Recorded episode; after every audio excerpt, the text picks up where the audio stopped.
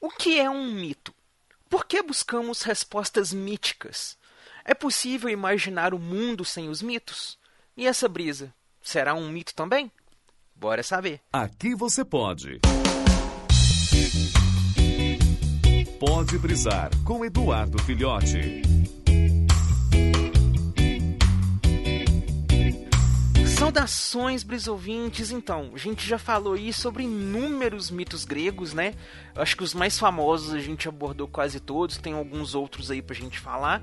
Mas além dos mitos gregos, a gente tem muitos outros mitos aí pra gente poder falar. Mas aí, antes da gente abordar essa questão, da gente fugir um pouco daquilo que a gente conhece mais, que são os mitos gregos, a gente acha válido entrar numa, numa questão que é o seguinte: o que é um mito? O que, que caracteriza um mito? De forma mais simples, a gente pode dizer que um mito é uma forma de se explicar uma situação, um acontecimento ou um evento de forma não empírica e não científica. E que essa explicação ainda traga, talvez, em si ali uma mensagem, um ensinamento, uma lição ou algo do tipo. Dentro desse contexto, a gente pode determinar que todas as histórias existentes na humanidade que não são fatos, né, que não estão ali sendo, que não, que não se encaixam dentro da história como ciência, é um mito. Então a gente tem os mitos que originaram as religiões, a gente tem os mitos que explicam as origens das culturas, a gente tem os mitos que nos trazem entretenimento, a gente tem os mitos que nos trazem lições. Nisso a gente tem tudo quanto é tipo de mito. Quadrinhos, livros, séries e filmes podem ser considerados uma forma de mito Afinal de contas, por exemplo, a figura do Batman, do Superman, do Homem-Aranha, da Mulher Maravilha, da Capitã Marvel são formas de mito. São histórias que nos contam, nos dão algumas lições, nos mostram coisas da realidade e tudo mais. Assim como as histórias que fundamentam as religiões, sejam elas religiões já extintas ou sejam elas religiões praticadas nos dias de hoje, são baseadas em mitos, porque não tem aquele fundo científico de veracidade, né? É, as histórias que Jesus utilizava na Bíblia, né, as parábolas, são outros tipos de mitos. São histórias que se contavam para passar um tipo de mensagem ou de lição.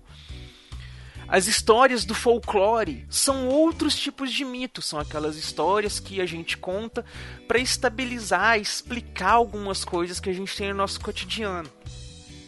A humanidade já viveu um período principalmente o período grego que foi chamado de a Era dos Mitos, que era justamente o que? Aquele período em que tudo o que acontecia era explicado de uma forma mítica.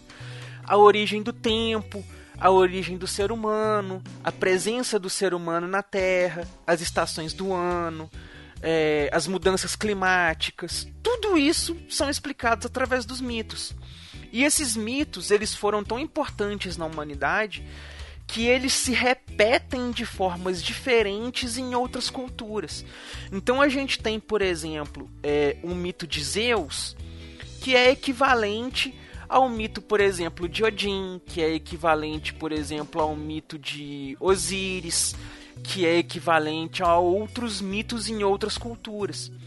Né? O próprio mito de Jesus, que a gente pode pegar aí, que é muito conhecido nos dias de hoje, ele é um me a mesma história de Krishna na, na, na, cultura hindu, a mesma história de é, Horus na cultura egípcia e é essas mesmas histórias, né? Então a gente tem os mitos eles tendem a se repetir.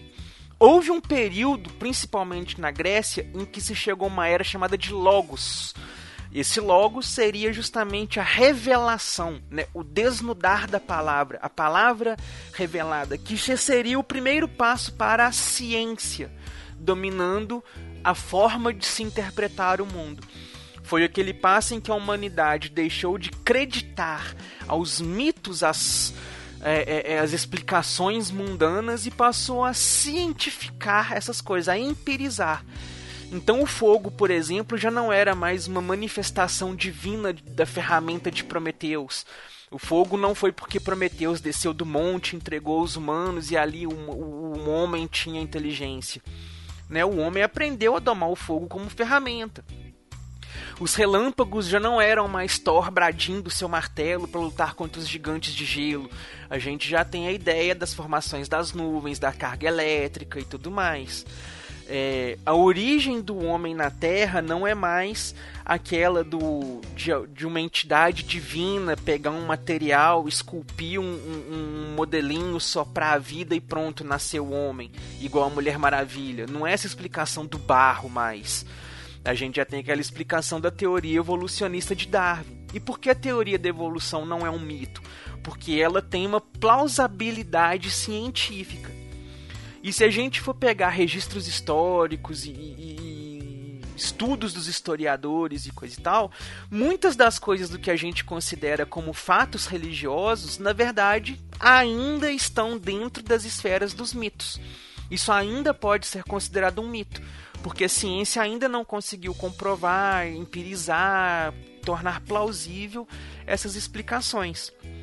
E aí agora que a gente já tratou um pouquinho sobre o que é um mito, como são os mitos, por que, que a gente chama de mito e coisa e tal, nos próximos casts, a gente vai abordar aí outros mitos agora que não são apenas os gregos. A gente tem muitas outras culturas e muitos mitos atuais ainda, até mesmo do folclore, para a gente poder trabalhar. E aí eu deixo para vocês a reflexão dessa semana a seguinte. Vocês ainda explicam o mundo às suas voltas através do mito ou já passaram a usar o Logos? Pensem nisso aí pra gente ver na próxima semana. Valeu!